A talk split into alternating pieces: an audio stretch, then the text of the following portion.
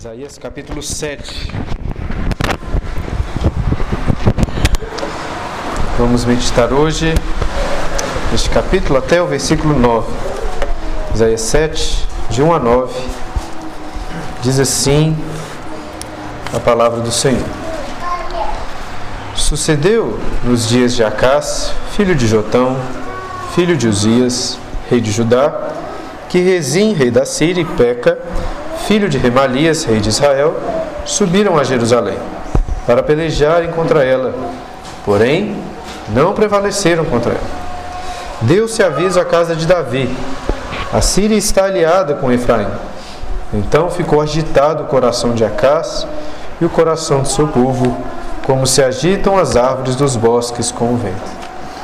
Disse o Senhor a Isaías: Agora Sai tu com teu filho, que se chama Um Resto Volverá, ao encontro de Acás, que está na outra extremidade do aqueduto do açude superior, junto ao caminho do campo do lavandeiro.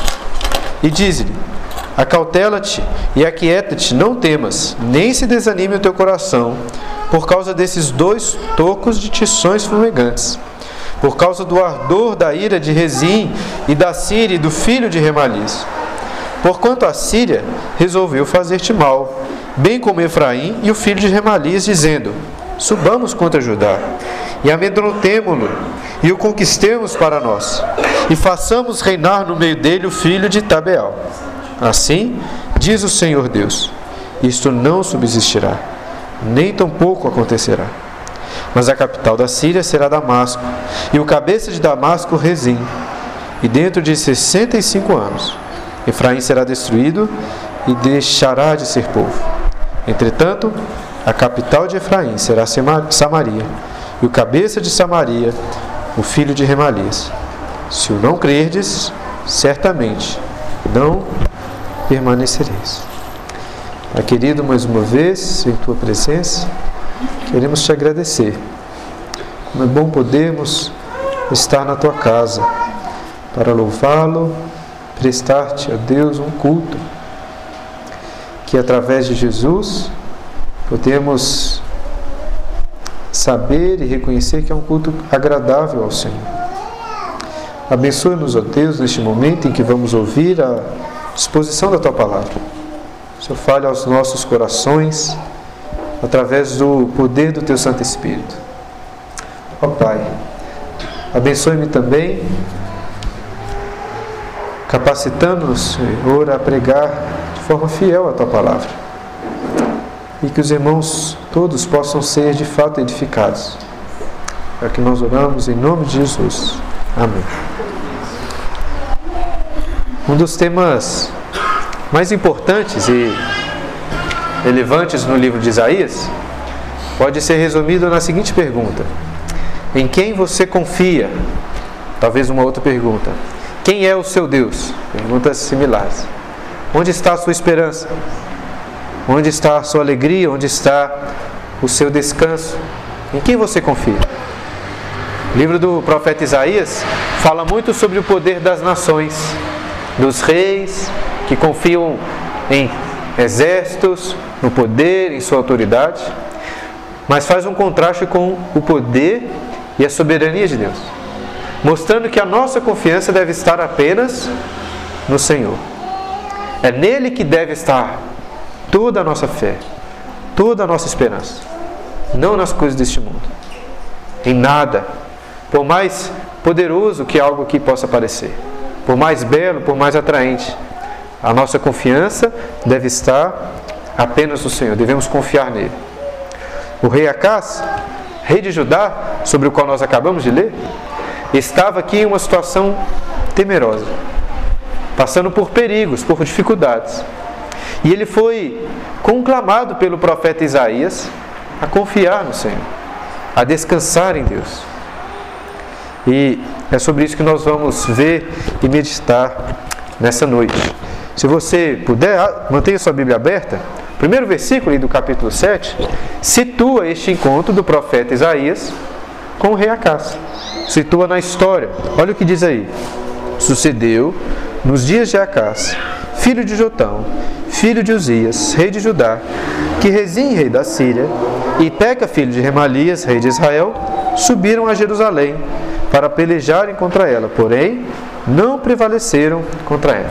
Então, qual é o contexto histórico? Este encontro, o profeta Isaías, que vemos nos versículos seguintes, se aconteceu nos dias de Acás. Acás foi rei em Judá. Nós lemos no capítulo 6 e meditamos nos últimos dois domingos que quando sobre o, o, momento em que Isaías foi chamado para o seu ministério profético, quando ele começou esse ministério sendo vocacionado por Deus. E quando isso aconteceu? No ano da morte do rei Uzias. Uzias foi rei em Judá. Após Uzias, reinou Jotão, seu filho. Jotão reinou por 16 anos. E logo após Jotão, o rei Acas. Então estamos historicamente pelo menos no mínimo 16 anos após o que nós lemos ali no capítulo 6, no reinado de Acas. E historicamente, Isaías destaca aqui algumas coisas importantes que eu quero resumir para os irmãos. São três pontos que precisamos ter em mente, até que inclusive já lemos parte disso durante a liturgia, para entendermos esse encontro que está passando por aqui. Em primeiro lugar, quem é o rei Acas? Nós lemos em 2 Reis, capítulo 16, mas em 2 Crônicas também é narrado sobre o rei Acas e diz lá assim, o que diz lá 2 Crônicas, capítulo 28, versículo 2, sobre o rei Acas. Acas não fez o que era reto perante o Senhor, como Davi seu pai. Andou nos caminhos dos reis de Israel e até fez imagens fundidas a Baalins também queimou incenso no vale do filho de Inom, e queimou a seus próprios filhos, segundo as abominações dos gentios que o Senhor lançara de diante dos filhos de Israel. Também sacrificou e queimou incenso nos altos e nos outeiros, como também debaixo de toda árvore frondosa. Em resumo, rei Acás, um rei idólatra, um rei que desprezou o Deus de Israel, o Deus de Judá servindo a outros deuses e cometendo atos terríveis, a ponto de sacrificar os seus próprios filhos, segundo alguns costumes dos gentios. Esse era o rei Acás. Primeiro ponto. Segundo ponto, em relação a essa questão histórica, precisamos de entender esta aliança que é citada aqui entre Israel e a Síria. Quando você vê aqui Israel contra Jerusalém, é muito provável, se você conhece a história da Bíblia, que você vai saber a quem está se referindo. Mas pode ser que alguém aqui ainda não conheça muito bem, é importante lembrar. Depois do reinado de Davi e de Salomão, que reinaram sobre as doze tribos, houve uma divisão em Israel.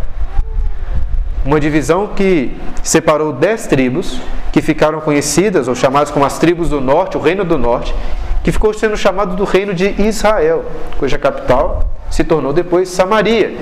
Houve ali uma divisão entre o rei Jeroboão, que ficou, se tornou rei do norte a partir de então, e no sul, filho de Salomão, filho de Davi, rei Roboão.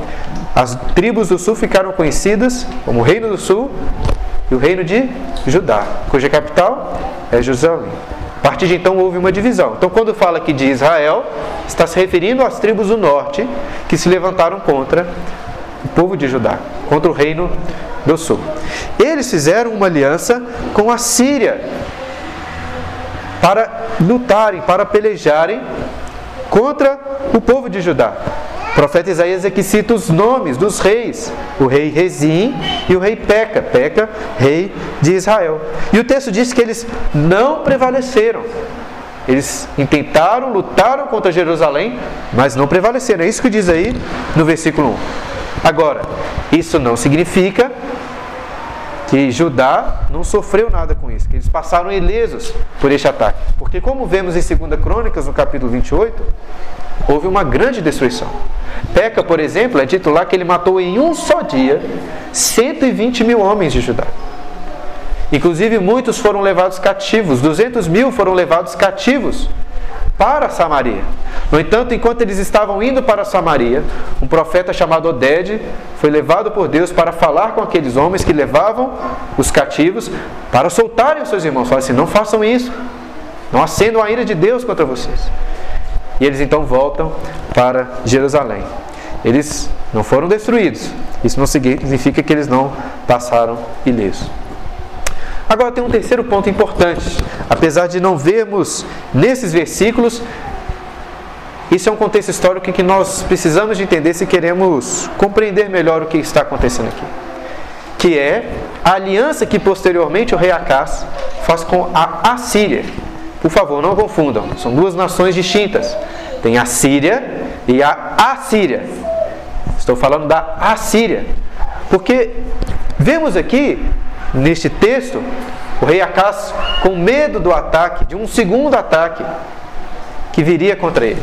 E como nós vemos tanto no livro dos reis, segunda reis, como em crônicas, o rei Acás pede socorro aos assírios, que num primeiro momento de fato ajuda. O rei Tiglat-Pileser mata o rei da Síria, Rezim, e toma aquele lugar.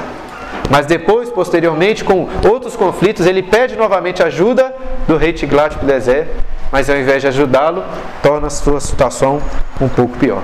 Então, tendo em vista, um pouco pior não, na verdade significativamente pior, mas tendo em vista esse contexto histórico, nós podemos voltar para o texto aqui que vai mostrar um detalhe de que, deste quadro, como se fosse um quadro que apresentei aqui, resumo, resumindo a história de, do rei Acás, nós vamos olhar para um detalhe desse quadro.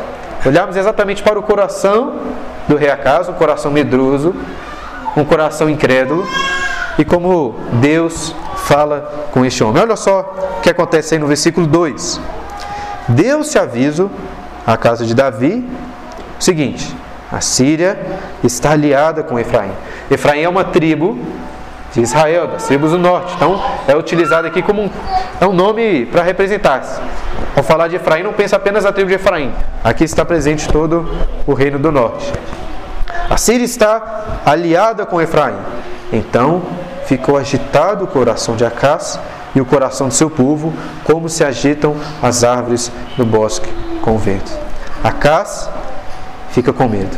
Judá já tinha sido atacada e agora provavelmente seria atacada novamente. O seu coração, bem como o coração, como o texto diz aí, de todo o povo, ficou tremendo, como as árvores se agitam com o vento, as árvores do bosque se agitam com o vento. E eu creio que, pelo contexto, isso é exatamente como disse, antes dele pedir auxílio aos assírios, ao rei da Assíria. Agora, isso não significa que isso talvez não já estivesse em seu coração. Com a sua preocupação, talvez ele já estivesse planejando pedir auxílio como ele de fato faz. E é neste momento que Isaías vai ter com ele, falando para ele assim: Rei Acas, você deve confiar em Deus.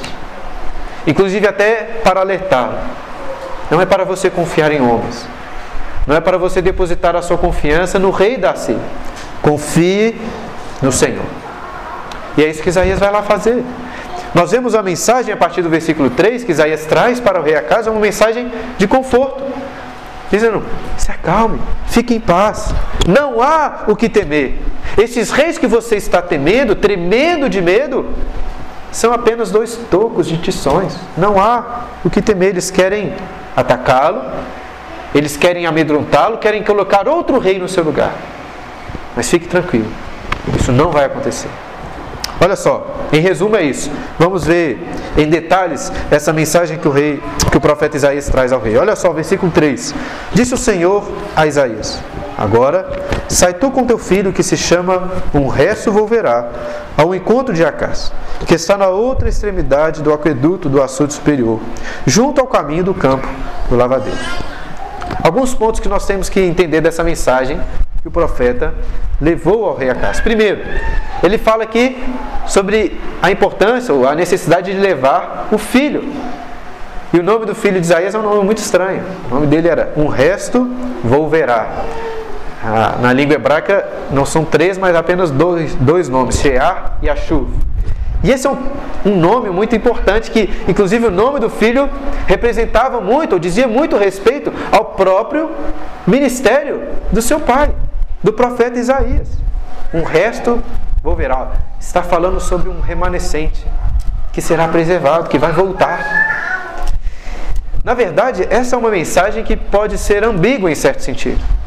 Pensem bem, pode ter um sentido negativo da seguinte forma: você vai ser destruído, apenas um resto vai voltar.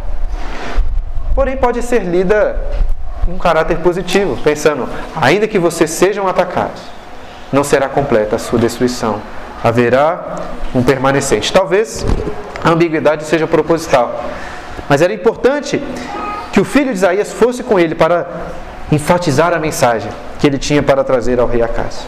E onde Acas estava? Será que isso é importante? É dito aí que ele estava ao outro lado do aqueduto superior. Existem vários comentários que sugerem possibilidades porque que ele estava ali. Nós não temos como ter muita certeza. Mas, tendo em vista o ataque que eles iriam sofrer, é muito provável que ele estivesse ali analisando, avaliando alguma coisa, principalmente relacionada ao abastecimento de água da cidade. Se fossem cercados, a cidade de Jerusalém fosse cercada, era necessário que eles tivessem água, para que não morressem de sede. Talvez estivesse ali preocupado, pensando o que poderia fazer caso sofressem um ataque. E então, o que Isaías deveria dizer para o rei Acas? Versículo 4. E diz-lhe, Senhor, dizendo que Isaías deveria dizer: Acautela-te e aquieta-te. Não temas, nem se desanime o teu coração por causa desses dois tocos de tições fumegantes, por causa do ardor da ira de Rezim e da Síria, e do, fi, e do filho de Remalias. Notem que o profeta Isaías traz para o rei Acas, o rei ímpio, uma mensagem de conforto.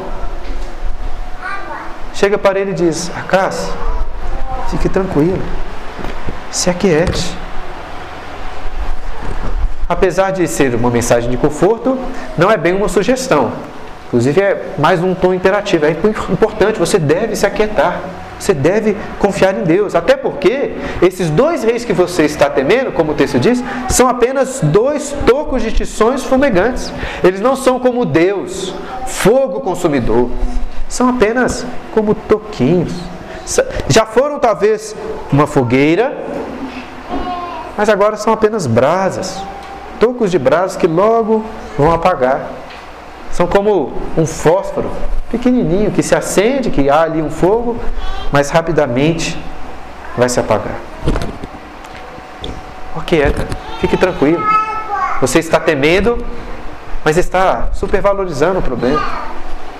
Irmãos, eu estava pensando nesse versículo em uma aplicação que, no primeiro momento, pareceu até, certo sentido, piegas. Uma aplicação assim que parece correntes de WhatsApp, mas ainda que possa parecer, não deixa de ser verdadeiro. Eu queria que você pensasse mensagens ou notícias, como ele recebe aqui no começo, nós vimos no versículo 2. Deu-se um aviso, ele chegou à casa de Davi, a casa da nobreza. Notícias que podem se colocar o seu coração no temor. Pense em notícias que podem chegar que vai fazer o seu coração tremer assim como de Acás e daquele povo. Muitas vezes, nossos problemas, tratamos eles como uma grande fogueira. Supervalorizamos eles. Enquanto para Deus são como apenas dois pequenos tições, apenas como fósforos. Às vezes valorizamos o nosso sofrimento, às vezes valorizamos as tribulações que passamos, as nossas dificuldades, como se fosse o fim do mundo, como se fosse a pior coisa possível. E olha só, talvez você compare a sua dificuldade que você possa eventualmente estar passando, passar por ela, com a dificuldade de Acas. Não era uma coisa qualquer. Eram dois reis que já tinham atacado, que estavam aliados para o atacar. Não é uma coisa qualquer. E Deus vem para ele e fala assim: Acas, são apenas dois tições. Fique tranquilo, nada vai acontecer. E se Deus disse isso para Acas, se Deus não supervalorizou os problemas, as dificuldades que ele tinha pela frente, talvez seus próprios problemas, as suas próprias tribulações não sejam tão grandes assim. Preste atenção nisso, meu irmão. Acredito que isso vai te ajudar muito. Enfrente os seus problemas, enfrente as suas aflições, sempre comparando-as com o poder de Deus. Com quem é o nosso Senhor? Não valorize, não valorize as suas dificuldades, as suas tribulações. Valorize o poder de Deus. Pense que é um Senhor soberano, poderoso. Temos essa tendência. Às vezes até uma tendência de não importar tanto com as dificuldades dos outros, não valorizá-las tanto e valorizar muito aquilo que nós estamos sofrendo. Que seja ao contrário. Às vezes devemos valorizar, reconhecer e estar prontos para ajudar aqueles que estão sofrendo. Mas se esforce. Estou dizendo que você não possa sofrer, não possa reconhecer dificuldades. Mas se esforce para não supervalorizá-las. Valorize o poder do nosso Deus. O texto continua no versículo 5, o profeta revelando o que aconteceria ao rei Acás, ou quais eram os intentos de Síria e Israel para atacarem o rei Acás. Ele diz assim, versículos 5 e 6: Porquanto a Síria resolveu fazer este mal, bem como Efraim e o filho de Remalias, dizendo: Subamos contra Judá e amedrontemo-lo, e o conquistemos para nós, e façamos reinar no meio dele o filho de Tabeal. Ou seja, que o profeta Isaías está revelando o coração, os intentos daquela aliança. Olha só, eles de fato querem atacar, querem colocar medo em você. Talvez atacar a cidade, cercá-la para que você se renda, porque o desejo deles é colocar um outro rei no seu lugar, o filho aí de Tabeal. Certamente um rei que seria favorável a eles. Eles querem trocar. Esses são os intentos dos homens. Mas, vamos compará-los agora com os intentos de Deus. Versículo 7. Assim diz o Senhor, assim diz o Senhor Deus: Isso não subsistirá, nem tampouco acontecerá. Eles poderiam fazer planos para atacar Jerusalém, mas o Senhor é quem está no controle. Ele diz para Acas: Acas, isto não vai acontecer. Deus, meus irmãos, é quem está sentado no trono. Você se lembra que Isaías teve essa visão? Ele está sentado em um alto e sublime trono. Ele é o Rei dos Reis. Todas as coisas estão em Suas mãos. É Ele quem dirige tudo o que acontece. Ele controla o coração dos reis mais poderosos. E por isso ele pode dizer com tanta certeza: Acas, isso não vai acontecer. Notem que ele repete a mesma ideia duas vezes. Ele fala: Isso não subsistirá, nem tampouco acontecerá. A mesma coisa ele repete. Para quê? Para enfatizar para mostrar a certeza: Acas, isso não vai acontecer. Fique tranquilo, confie em mim. E os versículos 8 e 9 terminam este primeiro momento, essa primeira parte da profecia de Isaías, dizendo assim: Mas a capital da Síria será Damasco, e o cabeça de Damasco Rezim. E dentro de 65 anos Efraim será destruído e deixará de ser povo. Entretanto, a capital de Efraim será Samaria, e o cabeça de Samaria, o filho de Remalias. Se o não crerdes, certamente não permanecereis. Irmãos, esses dois versículos não são tão simples assim de nós entendermos a primeira leitura. É importante que vocês prestem atenção. Quero separá-lo separá em partes aqui para que vocês entendam que o profeta está revelando nesses dois versículos, versículos 8 e 9. Em primeiro lugar, não sei por qual motivo, a nossa versão traduz, quando fala da capital, traduz colocando no futuro. A capital da Síria será Damasco e a capital de Efraim será Samaria. Por quê? Porque não é isso que está no texto. Se você provavelmente não vai ter o conhecimento hebraico para conferir lá, mas se você comparar com outras traduções em português, você vai ver, dizendo assim: a capital da Síria é Damasco, a capital de Efraim é Samaria. Até porque era mesmo. Não é uma coisa futura, ele não está falando de futuro, ele está fazendo aqui um contraste, estabelecendo, capital é essa. E logo em seguida ele diz: quem são os cabeças desses povos? O rei das. Ele diz, né?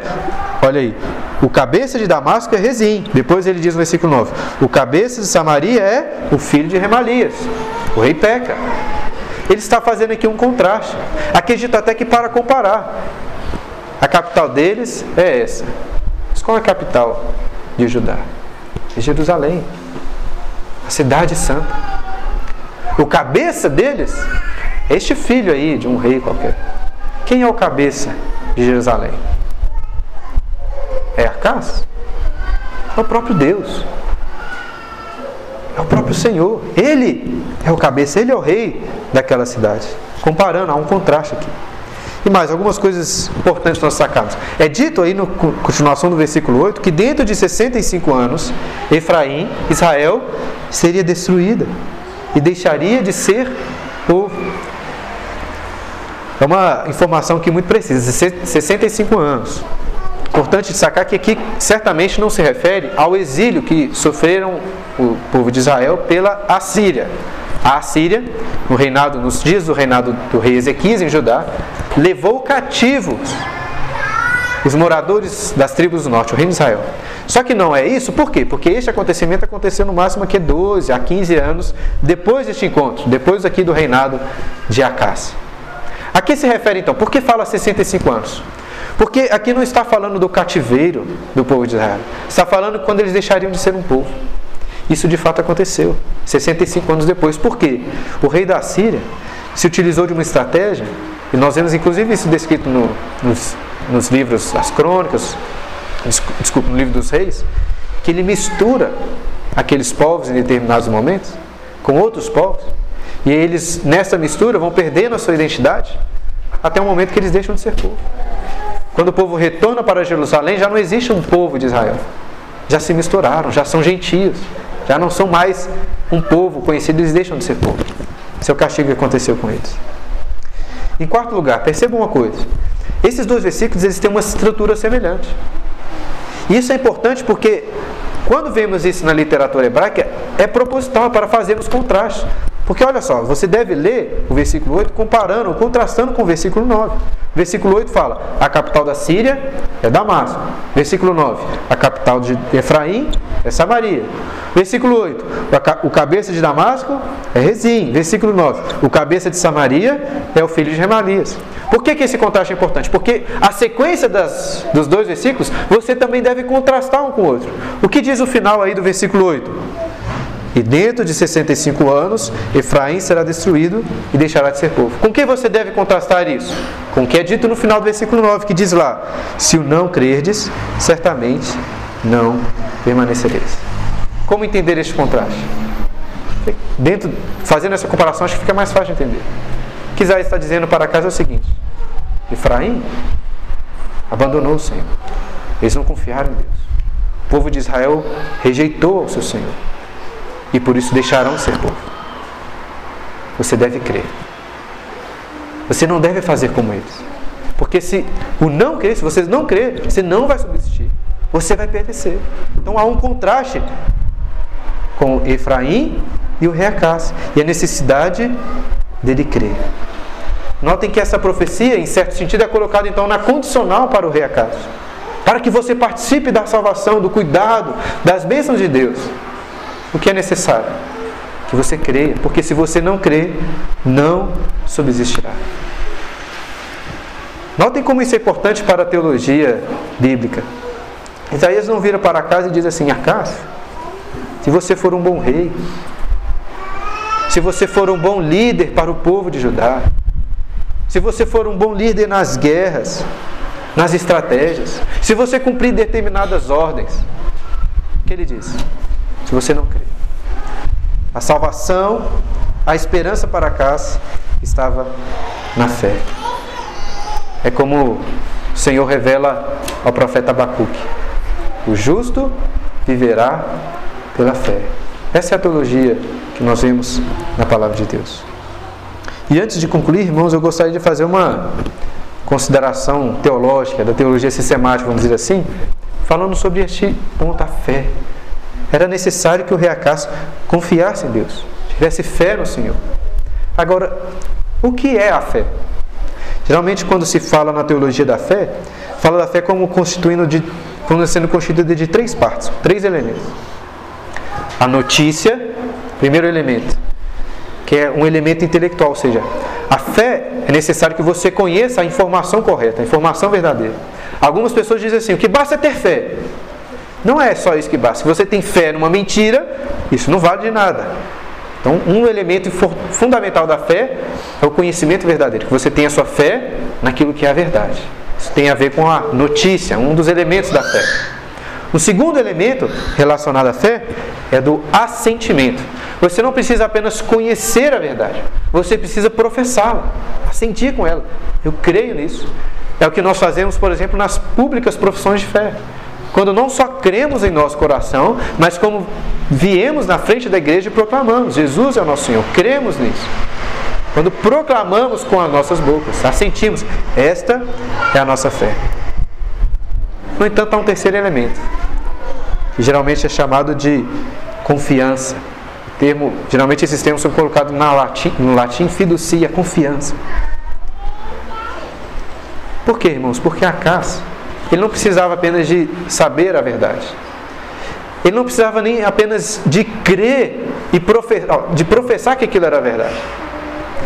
Era necessário que ele se entregasse. Era necessário que no seu íntimo o seu coração descansasse, confiasse em Deus. Isso é a verdadeira fé. Acas creu na profecia de Isaías? Vocês se lembram no último domingo? Para que Isaías foi vacacionado? Para pregar e as pessoas crerem no que ele tinha para pregar? As pessoas tinham, teriam ouvidos para ouvir e crer no que ele iria dizer? Não. Logo após o capítulo 6, vemos um claro exemplo. Isaías profetizando a palavra de Deus para um ouvido surdo, para olhos cegos, para um coração endurecido. O rei Acás não confia em Deus. Deus, em um ato de graça, em certo sentido, de vai até ele, nem é o rei Acás que procura o profeta, vai até ele. Professa ali a palavra, proclama aquela palavra, dizendo: Acás, confie em mim. O que você teme não vai acontecer, não vai. Confie em mim. Mas Acás não confiou em Deus. Vemos na sequência da história que ao invés disso ele confiou na Assíria. Isso é o que é relatado lá em 2 Reis, capítulo 16. Inclusive nós lemos lá que no meio das suas aflições, o rei Acas escreve uma carta para o rei da Síria, o rei Tiglat-Pileser.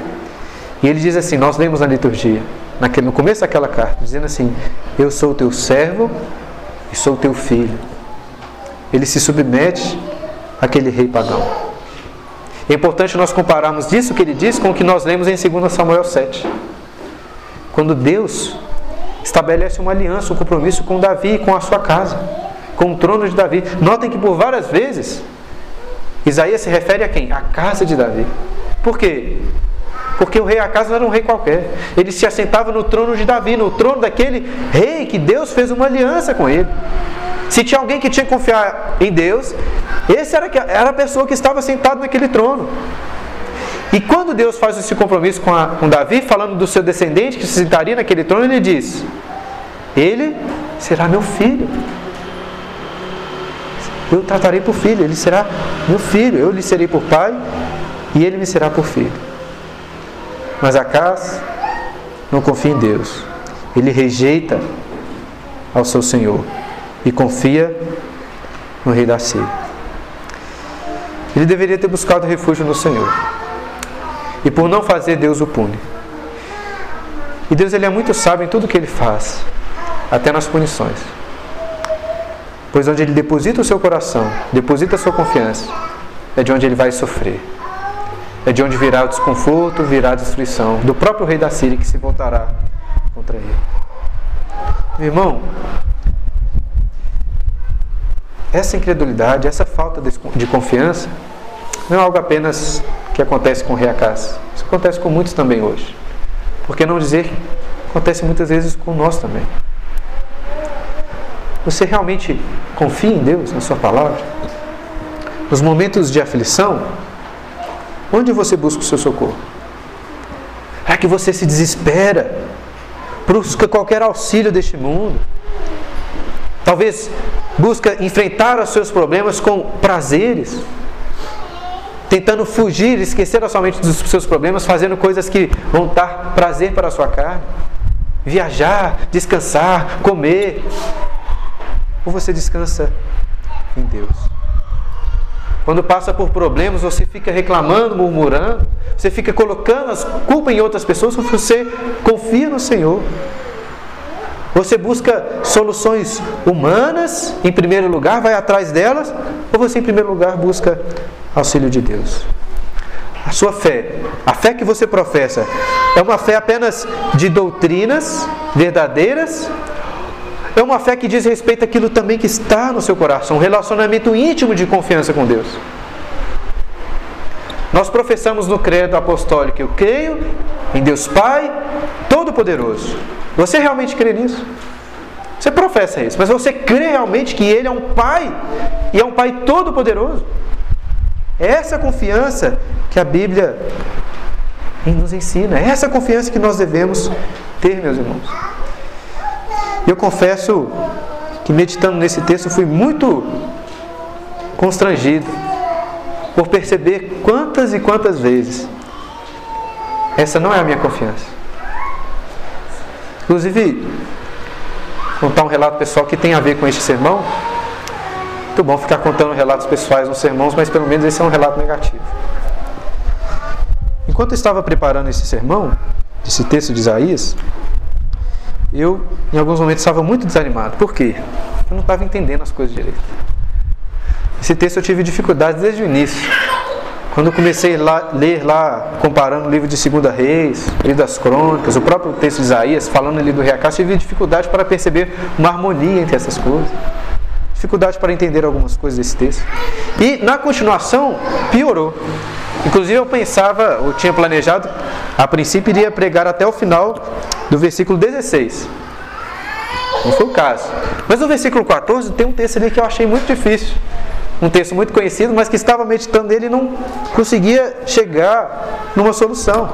Versículo 14 é aquele texto que fala uma virgem conceberá. Assim, em certo sentido é fácil, se refere a Jesus. Em alguma medida é óbvio que se refere a Jesus. Mas o livro é de Isaías, não estou pregando aqui o Novo Testamento. Como que isso se aplica àquele contexto? Porque quando eu li o texto, parecia assim, não, Isaías está falando de alguém, ainda que isso se aplique de forma última ao Senhor Jesus, ao nascimento virginal de Cristo, parece que ele está se referindo a algo que aconteceria nos seus dias, até pelo que ele diz logo em seguida. E para mim isso estava muito certo, só que eu comecei a ler os comentários e todos, ou praticamente todos, falavam assim: não, isso não se aconteceu nos dias de Isaías, isso aconteceu com Jesus, cumpriu só em Jesus.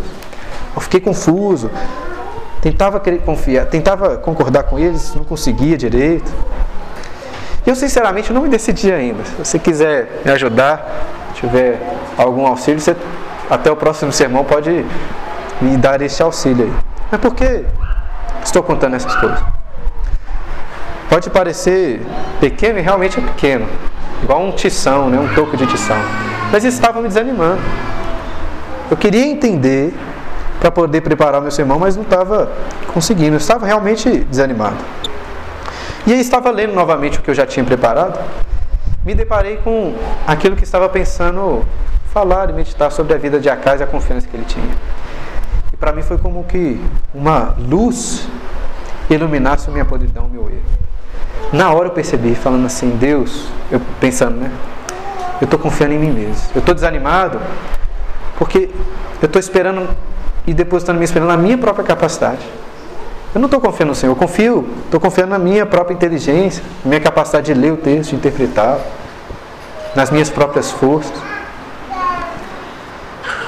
Não estava confiando em Deus que, que eu fiz? Neste momento, reconhecendo o erro, fiz uma oração. Inclusive, estava meditando o texto, estava com o computador aberto, escrevendo algumas coisas. Comecei a orar e escrevendo minha oração. E eu orei o seguinte, exatamente assim, está escrito, até escrevi na hora lá. Dizia assim, Senhor, eu não estou conseguindo interpretar essa palavra. Eu quero entender esse texto para poder pregar para o seu povo lá na igreja, mas não estou conseguindo. Porém, o maior problema não é esse. O maior problema é que estou confiando na minha própria capacidade, em minha própria inteligência. Deus tira de mim essa autoconfiança. Eu não posso nada sem o Senhor. Não poderia nem ler, poderia nem mesmo enxergar se não fosse o Senhor. Se o Senhor quiser, me ajude a ter uma boa compreensão do texto. Mas mais do que isso, tire de mim a autoconfiança. Ajude-me a confiar apenas no Senhor, nunca em mim mesmo. Talvez esse exemplo possa parecer pequeno, de fato é, não tem tanta relevância assim. Mas para mim ficou muito claro, ilustra muito bem como que até em pequenas coisas não confiamos em Deus. Talvez isso se aplique a questões da sua vida também. Você realmente confia em Deus? Pensa só comigo, alguns exemplos. Você confia que amanhã você vai ter comida sustento para a sua casa, um lugar para dormir? Que você confia? É porque você tem dinheiro na sua conta? É porque o seu aluguel está pago? Porque o apartamento está no seu nome? É porque você realmente confia que Deus vai te dar o sustento. Nós descansamos porque nós sabemos que temos essas coisas, não porque descansamos em Deus. Isso mostra onde está a nossa confiança.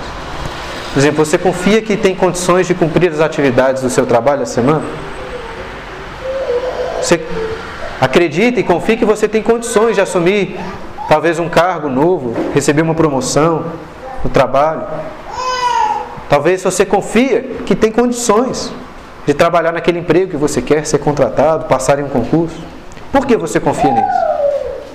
Porque você confia na sua própria determinação, no seu próprio esforço, na sua habilidade, na sua capacidade? Ou porque você realmente confia em Deus, que Ele cuida de você e Ele vai te abençoar? Você tem esperança? Acredita que pode ser um bom marido para sua esposa? Uma boa esposa para seu marido? Um bom filho? Um bom pai? Uma boa mãe? Você talvez você acredita que tem condições de resolver o problema que está acontecendo na sua vida, na sua casa? Por que você confia nisso? Porque você já leu bons livros sobre o assunto, porque você tem um conhecimento necessário, você sabe o que vai fazer, ou porque você confia em Deus? Você acredita que pode, por exemplo, dar boa educação para seus filhos? Por quê? Porque você já leu livros, você conhece as doutrinas, ou porque você confia que Deus cuida deles? Isso aplica em várias coisas. Você acha, acredita que pode ser um bom diácono, continuar sendo um bom presbítero, um bom membro. Você acredita e confia que pode ser um servo fiel a Deus. Vencer pecados que você tem lutado contra eles. Por que você acredita nisso? Porque você confia em Deus? Porque você acredita que já tem o suficiente para fazer essas coisas? Seja bem sincero. Sincero. Em quem você confia? Momentos de aflição mostram muito bem, às vezes, onde está a nossa confiança em momentos que, às vezes, estava tudo bem.